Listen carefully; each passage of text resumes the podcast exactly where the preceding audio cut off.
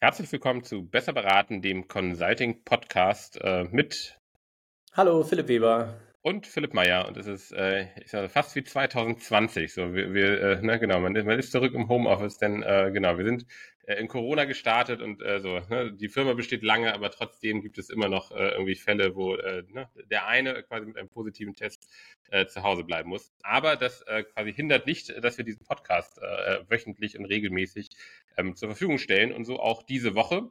Und äh, Philipp, wir ähm, äh, haben uns ja in den letzten Wochen immer schon mal wieder mit sozusagen Tipps und Tricks beziehungsweise Do's und Don'ts, Fehler, Hilfestellung im Einkauf von Beratungsleistungen beschäftigt. Ja, du hattest uns durchgeführt äh, von im Grunde der Einkaufsstrategie über äh, sozusagen die Anbieterauswahl, ähm, RFP-Design. Jetzt äh, in der letzten oder in der letzten Episode dazu waren wir dabei, Bewertungsmuster zu etablieren.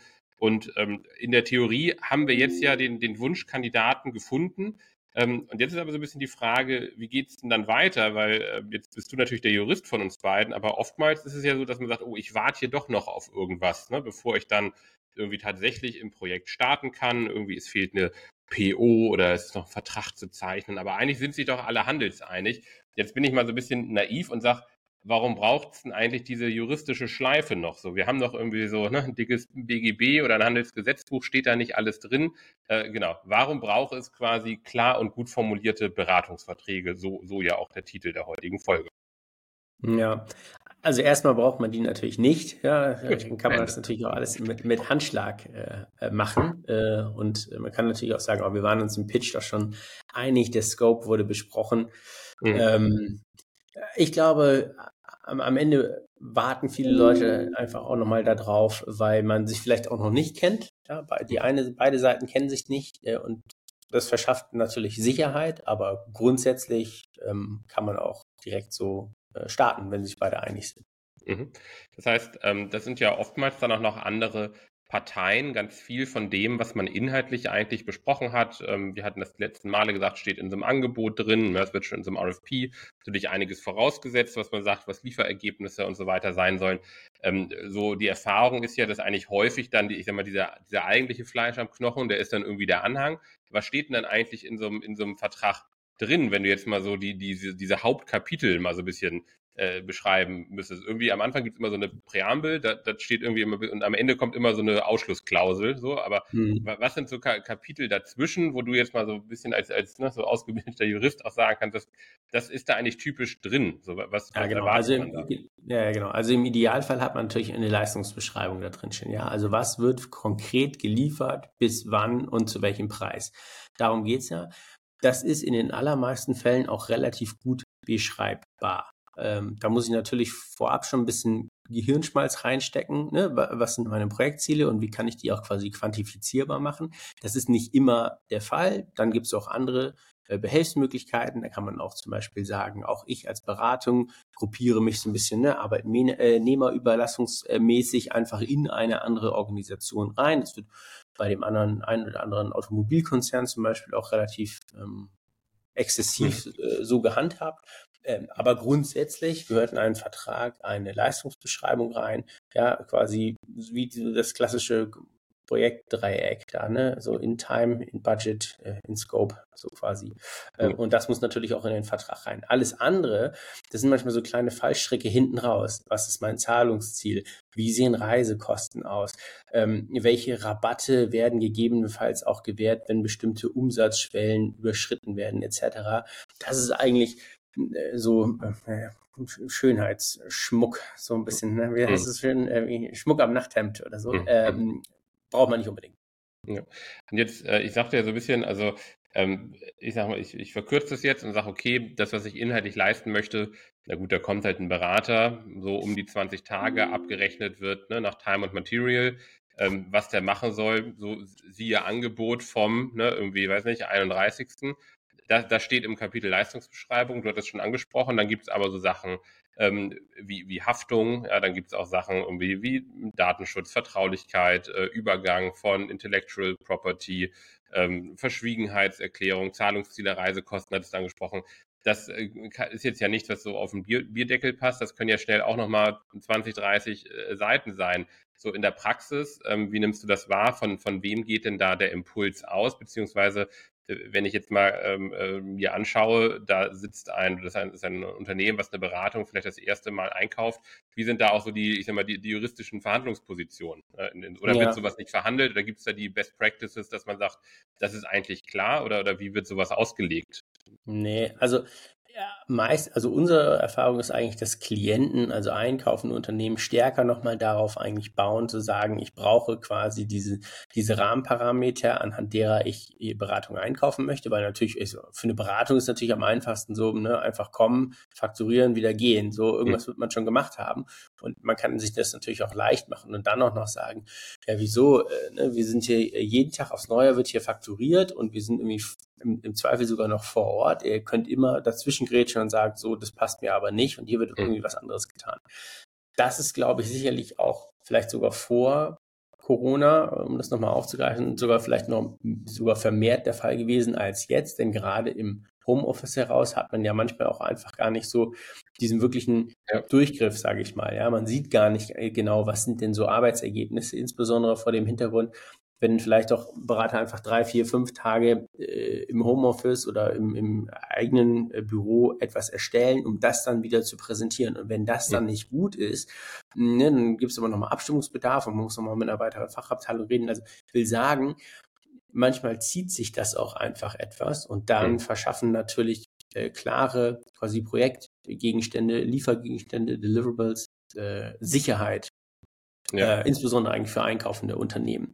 Die ja. Tendenz in unserer Wahrnehmung ist aber auch, dass es manchmal so ein bisschen overengineert wird, ja, und dass dann einfach quasi die das Beschaffung von, von Beratungsdienstleistungen ultra kompliziert wird, nicht weil man sich nicht klar darüber ist, was der Scope ist, sondern weil man sich einfach in diesen ganzen anderen äh, quasi Feinheiten, die es da noch so gibt, ähm, verliert. Mhm. Das heißt, ich nehme mal so als kleines Zwischenfazit mit, also ist immer so am, am längeren Hebel, natürlich, weil ne, die, die Partei, die am Ende das Geld zahlt, ne, die, die gibt auch erstmal wahrscheinlich so ein bisschen einfach den, den Takt vor. Ähm, ich will mal so ein bisschen vielleicht äh, noch, noch den Gedanken reinbringen, kommt natürlich auch immer darauf an, welche Art von Professional Services ich einkaufe. Wenn ich mir jetzt ein großes IT-Systemhaus vorstelle, die einfach eine sehr standardisierte Serviceleistung vielleicht erbringt, die sagt dann auch, hier sind ne, Trainings-AGBs und so, also immer vielleicht auch, man kann es nicht ganz pauschal vielleicht für diese Warengruppe machen, es kommt auch immer so ein bisschen drauf an, wie individuell und, und wie einmalig ist denn vielleicht auch, auch diese, diese Leistung, du hattest es gesagt, ne, wie gut kennt man sich auch. Ähm, ähm, und jetzt hattest du noch äh, den, den Punkt aufgebracht, ähm, dass es im Grunde so, ich übersetze das jetzt mal eben klar und, und, und gut strukturiert, aber auch nicht zu komplex sein darf. Und jetzt ähm, verstehe ich das sowas wie ne, Reisekosten und Zahlungsziel. Ich glaube, da hat jeder vielleicht auch so ein intuitives Verständnis, so je kürzer, desto besser, je nach Zinslage vielleicht. Ja, und äh, ja, weiß nicht, Reisekosten, so, ne, je mehr die Beratung bekommt, desto besser und, und andersrum. Ähm, jetzt will ich nochmal auf den Punkt drauf hinaus, wo wir auch schon mal eine eigene Folge zu hatten, nämlich zum Thema ähm, sozusagen diese Abrechnungsmodelle. Also ne, du hattest es ganz am Anfang schon gesagt, idealerweise habe ich das halt super alles einzeln beschrieben mit äh, quasi, was wird wann geleistet. Dann habe ich sozusagen eine, eine Rechtssicherheit. Ähm, da kann ich drauf sagen, sagen, du wolltest doch bis zum 31. fertig sein. Das suggeriert hier aber auch eine gewisse Art sozusagen der Leistungserbringung. Kannst du sozusagen das nochmal in Zusammenhang bringen? Also äh, sozusagen diese Art von Time and Material, Werkvertrag äh, sozusagen, ne, Meilensteine, wie, wie, muss das zusammenhängen? Und, und was macht es dann am Ende auch kompliziert oder, oder vermeintlich ja, einfach? Ja, vielleicht, genau, vielleicht einmal ganz kurz. Also der nach, Normalfall ist ja nach wie vor, auch ne, wenn wir uns das angucken, äh, die, diese Umfragen, die der BDU macht, der äh, Bundesverband der deutschen Unternehmensberater, da sieht man auch ganz klar, dass nach wie vor der Dienstvertrag, Time and Material, ja, also quasi Lieferung nach Beratungsstunden, äh, nach wie vor in der Mehrzahl aller Verträge äh, das präferierte Mittel der Wahl ist. Es gibt aber zum Beispiel auch äh, quasi das genaue Gegenstück, nämlich den sogenannten Werkvertrag. Der wird also einfach ein, zu, für einen festen Preis eine bestimmte äh, Leistung geschuldet in einer bestimmten Qualität. Die ist vorab mhm. beschrieben. Dann gibt es natürlich auch noch so Themen wie, man äh, teilt sich gemeinsame Einsparungen bei ähm, Kostensenkungsprojekten oder bei, bei anderen äh, Themen. Mhm. Äh, oder aber man sagt auch, und das hattest du eben auch nochmal aufgegriffen, man quasi vereinbart eine Bezahlung nach quasi Meilenstein. Also wenn mhm. immer, wenn bestimmte äh, Artefakte erreicht werden in einem Projekt. Und das ist vor allen Dingen aus unserer Sicht immer dann das äh, favorierte, äh, präferierte äh, Mittel, nämlich wenn ich nicht ganz genau weiß, was mein Scope eigentlich ist. Also du hast eben gerade IT-Beratung angesprochen. Es gibt natürlich auch Softwareanbieter, die selber auch eigene äh, Beratungsteams haben. Also mhm. Beispiel Salesforce zum Beispiel. Mhm. Ja. Das ist sehr standardisiert und man kann bei Salesforce nur Salesforce kaufen. So die mhm. Beratung mhm. von Salesforce verkauft auch nur Salesforce-Themen. Äh, so da gibt es nichts anderes. Ähm, halt und wenn egal, die kommen, haben die ihre oder klein auch quasi mein Kunde ist, ne? Korrekt, genau, genau. Das ist einfach immer, das ist einfach immer das Gleiche. Also es kommt in dem Sinne schon ja so ein bisschen auch darauf an, welche Beratungsleistung oder welchen Typ von Beratung ich auch, mhm. auch einkaufe. Wenn ich jetzt sage, ich brauche ein neues HR-Konzept für meine Organisation, dann ist das ja sehr individuell. Da kaufe ich in dem Sinne nicht so von der Stange oder äh, ja, etwas, was ich schon sehr genau umreißen kann. Und wo auch die Beratung natürlich auch individuell auf den Kunden reagieren muss. Und mhm. das, da wird's, das ist ja immer genau das Spannende, ja. Also man braucht in dem Sinne eigentlich in Verträgen, gerade wenn man sich nicht kennt, in Verträgen einen gewissen Spielraum. Ja. Der ehemalige Finanzminister Per Steinbrück hat immer mal so von der Beinfreiheit gesprochen, hat immer auch quasi, quasi Beinfreiheit in dem Vertrag auch, mhm. dass man ähm, ja gewisse Dinge auch abbilden kann, von denen man vielleicht dachte, dass sie gar nicht da sind oder die mhm. man aufgreifen kann, ähm, von denen man nicht wusste, dass es sie nicht gibt um gemeinsam auch zu einem Projektergebnis ähm, mhm. zu kommen. Und quasi je unklarer das eigentlich ist, umso schwieriger ist es natürlich auch, ähm, quasi im Guten auch zu arbeiten. Und dementsprechend gibt es natürlich dann, dann die Tendenz, ja, gerade wenn man so die, die Projektuntiefen vielleicht nicht kennt, die Verträge sehr detailliert zu machen, um quasi diese, diese Unschärfen äh, und diese Unsicherheiten irgendwie anders abbilden zu können. Mhm. Und ähm, sozusagen jetzt ein, ein Gedanke dazu, ich glaube, wir müssen jetzt nicht nochmal das ganze Thema Abrechnungsmodalitäten im Detail besprechen. Da, da haben wir, wie gesagt, schon mal eine Folge gemacht. Aber es ist eben relevant, dass das dann auch vertraglich abge oder geregelt ist, ne, damit ich eben da einfach die, diese Sicherheit ähm, äh, habe. Jetzt nochmal äh, der Gedanke, du hattest es eben so in einem Nebensatz gesagt, so wenn man gut zusammenarbeitet, beziehungsweise auch wenn es mal nicht gut läuft, das heißt, so ein Vertrag wird ja idealerweise eigentlich gar nicht mehr angeguckt. So, da, da steht ganz viel drin, ja, so, aber ist ja so immer so eigentlich das letzte Mittel. Ähm, ja, immer schlecht, wenn die Leute anfangen, in den Projekt rein, äh, in den Vertrag reinzugucken, während das Projekt läuft, immer Alarmzeichen. Genau, das heißt, da, da will ich jetzt mal drauf hinaus. Das heißt, ähm, man soll natürlich auch nicht naiv sein, ja, und, und nicht jetzt nicht leichtgläubig ja, einfach irgendwie einen Vertrag unter, unterzeichnen, aber ähm, was gilt es denn dann so abzuwägen, sage ich mal, wenn du jetzt auch mal so eher die, die, die vertriebliche Brille, die du ja auch bei uns äh, im, im Haus aufhast, sagst, also da, da schlagen ja im Zweifel auch mehrere Herzen, ne, zu sagen, ich, ich will das Ding auch vertrieblich holen. Ich habe irgendwie auch die, die juristische, die Risikoabwägung, gerade vielleicht auch als kleine mittelständische Beratung. Äh, welche, welche Aspekte sollte man so ein bisschen da auch, auch das geistige juristische Auge holen? Ja, ja, also ich, auch da, ich glaube, das ist sehr äh, ambivalent, was die unterschiedlichen Branchen angeht. Ja, manche Branchen drängen sehr darauf, einfach diese ultralangen Zahlungsziele zu haben. Ja? Also Automobilindustrie ist eigentlich berühmt, berüchtigt dafür, sehr lange Zahlungsziele äh, zum Beispiel zu haben. Und das ist auch immer eine Frage, was ist mit meiner Liquidität? Ja, ich muss meine, äh, meine Angestellten, äh, Mitarbeiterinnen und Mitarbeiter, die muss ich ja auch bezahlen. Wenn hm. ich 90 Tage darauf warte, habe ich ne, dreimal äh, Monatsgehälter, die ich vorab bezahlen muss, bevor überhaupt das erste kommt. Und dann gibt es auch noch äh, einen Zeitverzug. Also da bin ich ja vielleicht bei 100, 120 Tagen, wenn es ja. schlimm läuft. Und das ist natürlich auch einfach äh, eine brutale Belastung meines eigenen Cashflows. Insofern mhm. mhm. ist es natürlich nachvollziehbar, auch für Beratung dann zu sagen, das ist etwas, da bin ich ne, aus einer Risikoperspektive heraus, da bin ich total vorsichtig. Ähm, ja, was ist eigentlich mein Zahlungsziel? Wenn man überhaupt gar kein, äh, keine, keine vertragliche Regelung in dem Sinne hat, ja, Handschlag quasi, dann ist natürlich ähm, der Preis, der ist sofort fällig, ja. Also auch im, im bürgerlichen Gesetzbuch gibt es ja ähm, auch einfach, wenn man einen Vertrag schließt, so die Leistung wurde erbracht, dann muss auch am Ende da irgendwie der entsprechende Betrag natürlich irgendwie geschuldet werden, ja, und, ja. Äh, und bezahlt werden. Und das sind ja einfach andere Spielregeln, die man sich in einer Geschäftswelt gibt, dass äh, man dem einen, ähm, der, ein, der einen Partei einfach längere Zahlungsziele einräumt. Das ist ja zum Beispiel das eine. Und unsere Erfahrung ist ja auch, ähm, dass das oftmals auch nochmal etwas ist, wo äh, in einer Verhandlungssituation einkaufende Unternehmen dann auch äh, quasi sagen können, okay, dann gehen wir in diesem Fall mal von 60 auf 45 Tage runter oder auf 30 Tage runter. Ja, also manchmal werden ja auch quasi Dinge in einen vorbereiteten Vertrag geschrieben, um sie einfach nur am Ende wieder äh, rauszunehmen. Mhm. Ähm, dann nehme ich nochmal so ein bisschen, wir können gleich mal vielleicht so mal die, die paar, vielleicht so drei, vier Sachen ein, wo man eigentlich so am, am ehesten nochmal raufgucken sollte, wo aus unserer Erfahrung heraus auch so die, die meiste Möglichkeit überhaupt besteht, äh, ne, darüber zu sprechen. Ähm, weil du eben total richtig gesagt hast, im Grunde, wenn man auf die anderen Punkte gucken muss, was wie außerordentliche Kündigung, ja, weiß nicht, Strafzahlungen bei irgendwie, weiß nicht, ne, Informationsbruch, dann habe ich eh ein anderes Thema. So, ne? Also dann, dann bin ich mhm. ja quasi, quasi beim Projektabbruch und dann beschäftigt sich das Projektteam auch nicht mehr damit. Dann ist es irgendwie so in, in, beim, beim Juristen ne, oder beim Anwalt angekommen. Ähm, wenn wir jetzt aber sozusagen nochmal an dem Zeitpunkt sind, wo wir sagen, hey, ich wurde gerade ausgewählt, ich habe ne, irgendwie den Pitch erfolgreich bestanden, ich will eigentlich starten, so, dann gibt es so ein paar Sachen, habe ich verstanden, wo man in dem Sinne nochmal drauf achten kann. Also Zahlungsziel ist, ist eins, äh, ne, irgendwie Reisekosten ist, ist ein anderes, äh, sowas wie, äh, was mir noch einfällt, ähm, du hast, hast die anderen beiden genannt, aber sowas wie Logo-Referenznennung, ja, also dieser, dieser Marketing, die Verwertbarkeit dessen ja. äh, ist, ist so ein Thema. Vielleicht fällt dir noch ein viertes ein, aber wenn wir jetzt mal damit anfangen zu sagen, was wäre so, so eigentlich so das, das Beste aus, aus einer Beratungssicht, also wo, wofür würde es sich zu kämpfen lohnen, weil vielleicht die anderen acht Kapitel, ne, wenn ich jetzt nicht den Gerichtsstand verändern kann, okay, so, ne, den, den Kampf muss ich vielleicht nicht führen. Aber so diese anderen drei oder vielleicht vier, was, was wären da so, so Best Cases aus, aus seiner Sicht, wenn wir mal anfangen mit Zahlungsziele? Ja.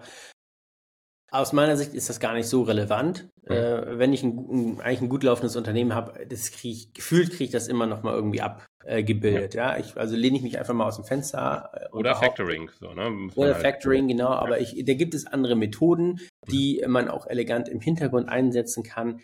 Da also da aus meiner Sicht lohnt es sich nicht für Zahlungsziele zu kämpfen. Okay. Wofür es sich aus meiner Sicht zu kämpfen lohnt, ist quasi Logonutzung beziehungsweise Referenznennung, mhm. auch im Klarnamen. Äh, das ist eigentlich am Ende so, das ist so der heilige Gral. Ja, darf mhm. ich am Ende diese Person, für die ich gearbeitet habe, als Referenz äh, nennen? Das schafft Vertrauen. So damit kann man wirklich als Beratung auf, auf Werbetour in dem Sinne auch gehen oder ja. zumindest in einem Pitch bei einem ähnlichen äh, äh Kunden auch nochmal sagen, guck mal, äh, es ja. gibt hier noch mir die und die Person, an die könnt ihr euch mal wenden. Ja, das ist wirklich belastbar und das ist aus meiner Sicht ein ungeheurer, auch gegebenenfalls monetärer Vorf ja. äh, Vorteil, wenn ich dieses Projekt, das neue Projekt gewinne.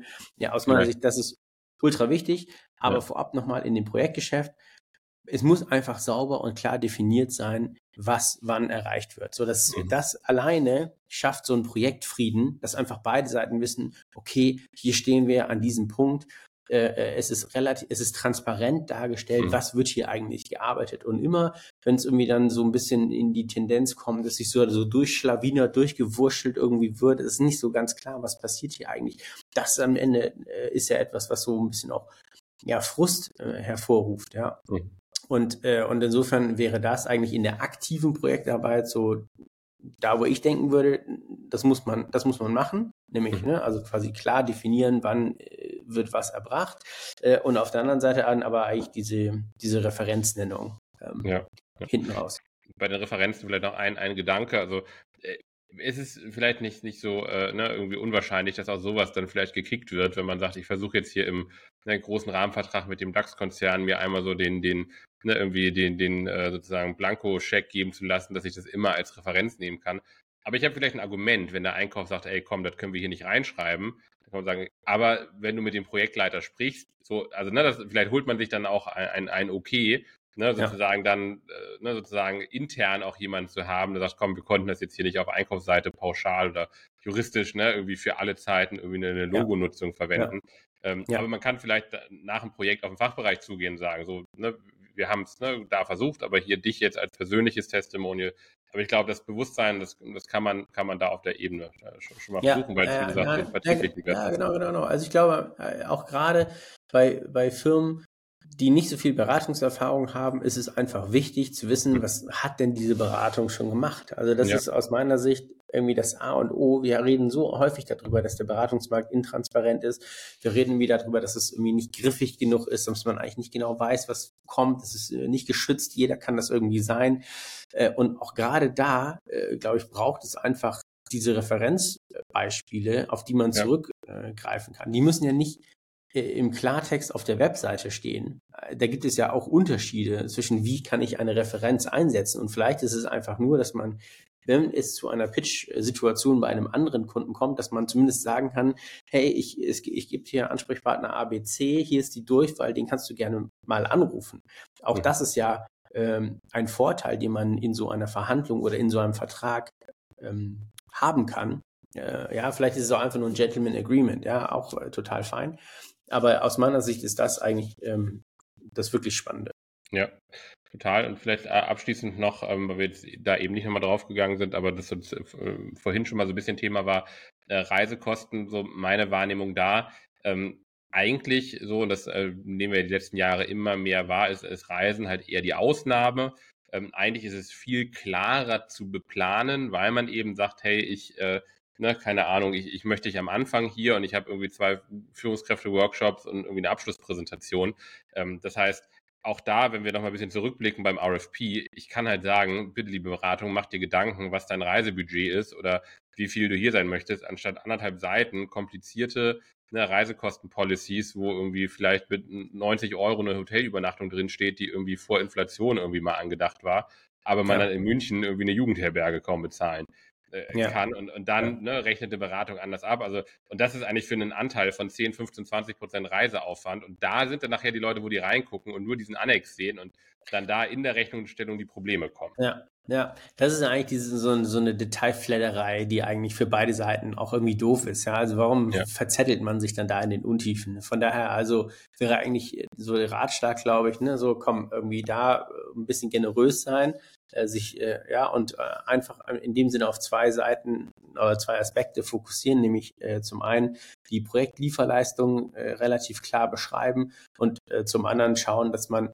dieses Projekt aus einer Beratungssicht heraus auch nochmal gegebenenfalls als Referenz bei jemandem anders ja. ähm, verwenden kann. Und dann ist natürlich immer die Frage, was verstehe ich unter Referenz? Und da ist natürlich so die extremste Ausprägung. Ich habe ein Logo, ich habe eine Videogroßbotschaft, meinetwegen von dem, von dem Bereichsleiter ja, auf der Webseite, der mir erzählt, wie toll das ist. Das ist so ungefähr das, Ne, wir haben in der letzten Folge über den äh, Best of Consulting Award von der Wirtschaftswoche mhm. gesprochen, ja, wo quasi Klient und Beratung gemeinsam ähm, das Projekt einreichen, beschreiben und dann gegebenenfalls sogar auf der Bühne stehen, um äh, sich dafür irgendwie auch feiern zu lassen. Das gibt es natürlich auch im Kleinen und das gibt es natürlich vielleicht auch bei Projekten, die hm, also wo man vielleicht auch als, als einkaufendes Unternehmen nicht sagt, oh, das möchte ich jetzt unbedingt, dass das jetzt in der Zeitung äh, steht. Ja, ja aber ich habe trotzdem ein gutes Projekt gemacht, weil das für mich intern in der Firma total wichtig war. Und sich für so ein Thema äh, ja, vielleicht so ein bisschen eigentlich so, so in der Policy-Wahrnehmung ein undankbares Thema, sich dafür eine Referenzfreigabe holen zu lassen. Also aus meiner Sicht zählt das noch mal mehr. Ja.